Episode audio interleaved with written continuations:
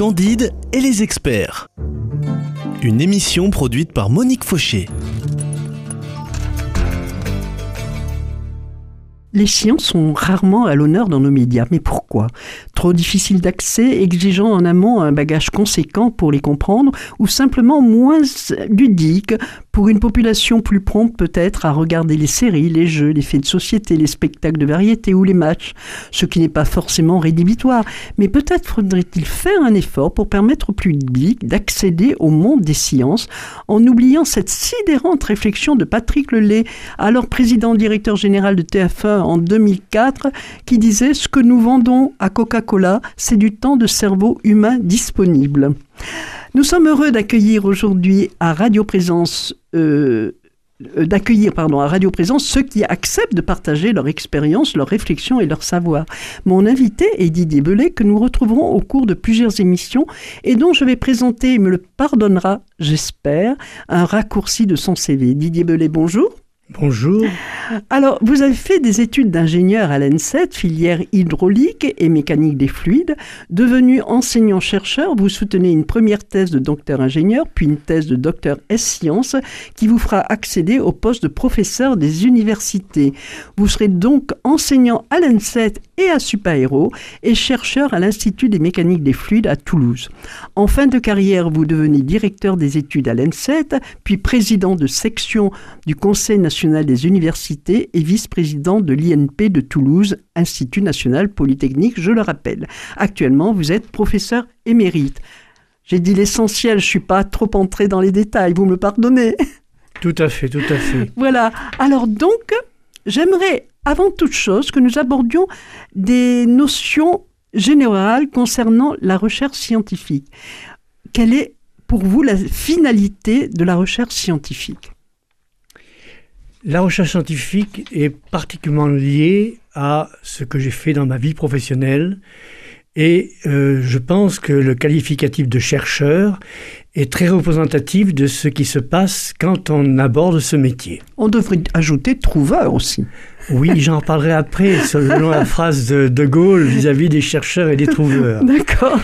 La recherche scientifique, euh, quelques définitions pour tout à fait être au courant du sujet que nous allons aborder, c'est un ensemble d'actions entreprises en vue de produire et de développer des connaissances.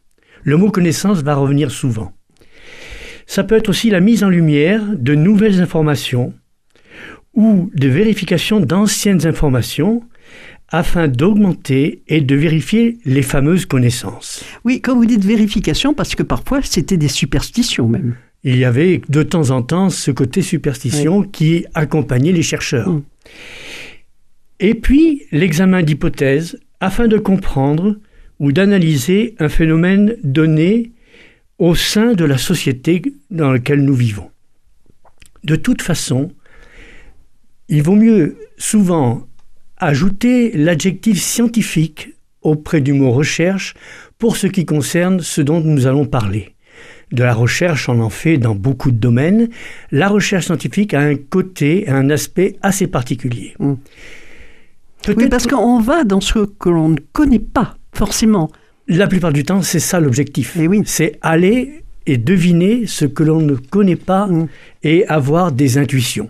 Tout à l'heure, je caractériserai la recherche par un certain nombre euh, d'infinitifs, mm-hmm. d'objectifs en fait, qui sont les, les maîtres mots de ce qu'est la recherche et le travail des chercheurs. D'accord. Je crois qu'il faut quand même, dans le cadre, je dis bien de recherche scientifique, distinguer un certain nombre de recherches de ce type. Il y a d'abord la recherche fondamentale, que l'on oppose souvent, bien qu'elle soit complémentaire, à la recherche appliquée. Est-ce qu'on peut passer de la recherche fondamentale à la recherche appliquée? Oui. Bien entendu, c'est l'objectif. Oui. L'objectif, c'est de pouvoir mettre en œuvre un certain nombre d'applications après avoir utilisé les fondements de théories, de principes et d'autres euh, innovations de ce type, mais la recherche appliquée, c'est celle qui va être la plupart du temps utilisée par nos concitoyens. Bien sûr. Ensuite, on va mettre en opposition un peu, bien que ce soit très complémentaire, la recherche théorique et la recherche expérimentale. Avec deux pendants pour la recherche théorique, la recherche analytique, et pour la recherche expérimentale, la recherche numérique. Théorique et expérimentale sont deux domaines très différents mais complémentaires de la recherche euh, fondamentale et de la recherche analytique. Je voudrais vous parler d'un petit détail qui va vous expliquer cela. Lorsque on a une intuition sur, par exemple, un écoulement, un écoulement c'est quelque chose qui parle à tout le mmh. monde, on est souvent capable de mettre un type d'écoulement en œuvre pour pouvoir observer un certain nombre de phénomènes qui sont liés à cet écoulement. Mais on n'est pas capable de mettre en œuvre toute la gamme d'écoulements qui peuvent se produire pour observer ce phénomène. Alors, on demande à la recherche numérique ou théorique de prendre le relais de l'expérience.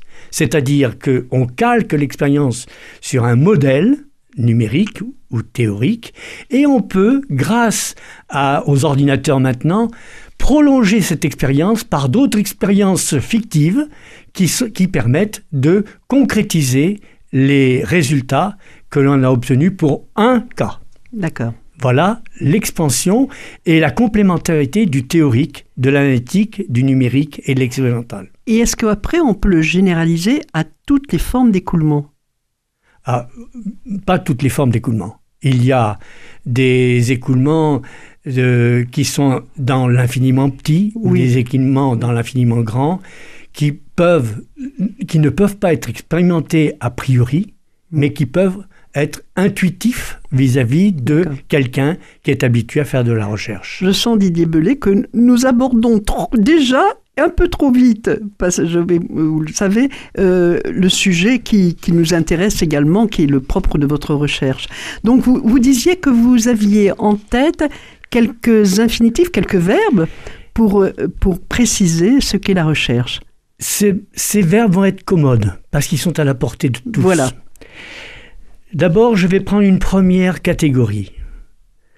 Faire de la recherche, c'est observer, étudier, décrire, définir, énumérer, tous ces verbes sont compréhensibles, on ne peut plus, vérifier, identifier, construire, mesurer, analyser et comparer.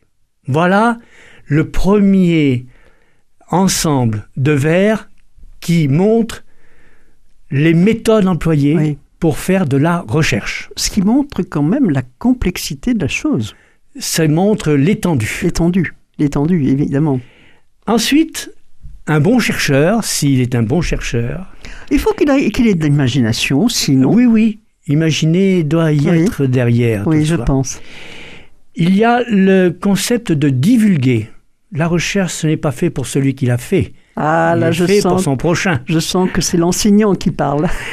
il doit savoir donc divulguer, il doit savoir présenter, et c'est là le rôle de l'enseignant. Il doit savoir exposer, il doit savoir transmettre, il doit savoir publier, il doit savoir comprendre et faire comprendre. Mm.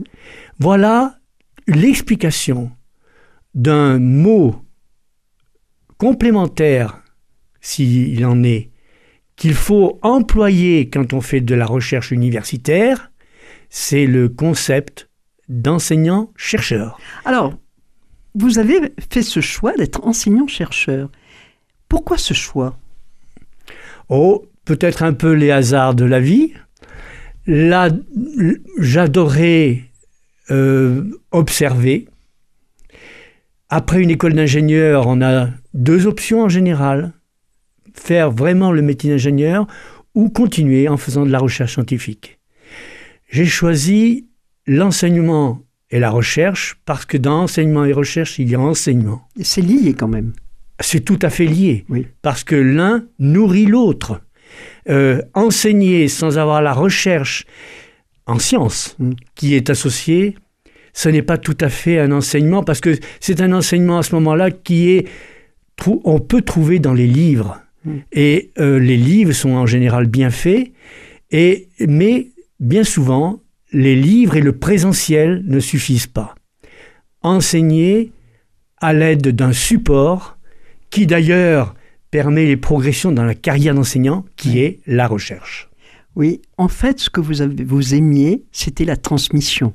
Tout à fait. Transmettre. Transmettre. Voilà pour moi un des infinitifs capitaux.